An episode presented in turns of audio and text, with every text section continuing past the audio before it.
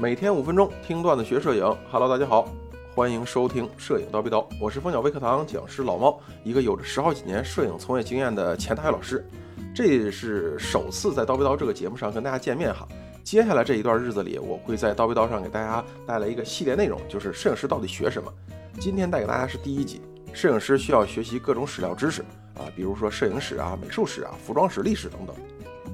为什么摄影师要学习这些史料知识呢？咱们举个这样的例子啊，比如说有客人说我想拍哥特风格，大家不要觉着说哥特风格好偏啊，不会有人会想拍的。但是我真的拍过，我还拍过哥特风格的婚纱啊。所以摄影师首先要知道就是什么是哥特风格，就是那种最早在文艺复兴时期被用来区分中世纪时期，就是公元五到十五世纪的时候这些艺术风格，以那种恐怖的呀、超自然的、死亡的、颓废的、巫术、古堡、深渊、荆棘、黑夜、诅咒、吸血鬼。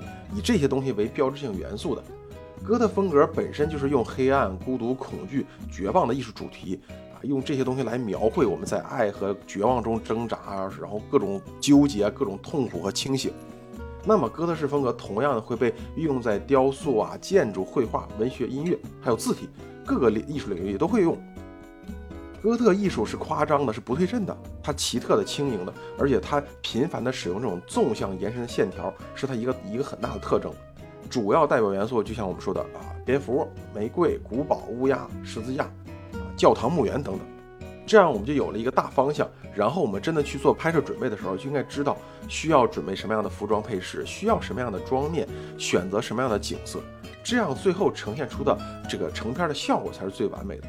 同样道理，万一有客户说，哎，我喜欢巴洛克风格，那咱们是不是就需要知道巴洛克风格它特有那种豪华，那种既有宗教的特色，又有享乐主义的色彩啊，一种激情的艺术啊，它可以打破理性的宁静和和谐，具有很浓郁的浪漫主义色彩，非常强调艺术家的这种想象力，而且它很强调运动啊，啊，运动和变化可以说是巴洛克艺术的风格，同时它更加关注作品的空间感和、立体感。那么这样，通过理解这些，我们就可以去了解这种风格。这些倒还好，一说到大家都还能知道。那么洛可可风格是什么？罗马风格呢？文艺复兴风格呢？可能每次听到的次数都有限，但这几种风格加在一块儿，就是我们常说的欧洲五大艺术风格。这仅仅是欧洲一个时期的，那么亚洲的呢？中国不同时期呢？所以大家看，是美术史的内容就来了。同样道理，我们要拍片子，势必就要考虑到服装、道具、配饰、妆面。那么历史需不需要？服装史需不需要？大家千万不要觉得作为一个摄影师，仔细的去抠这些细节太过于矫情了。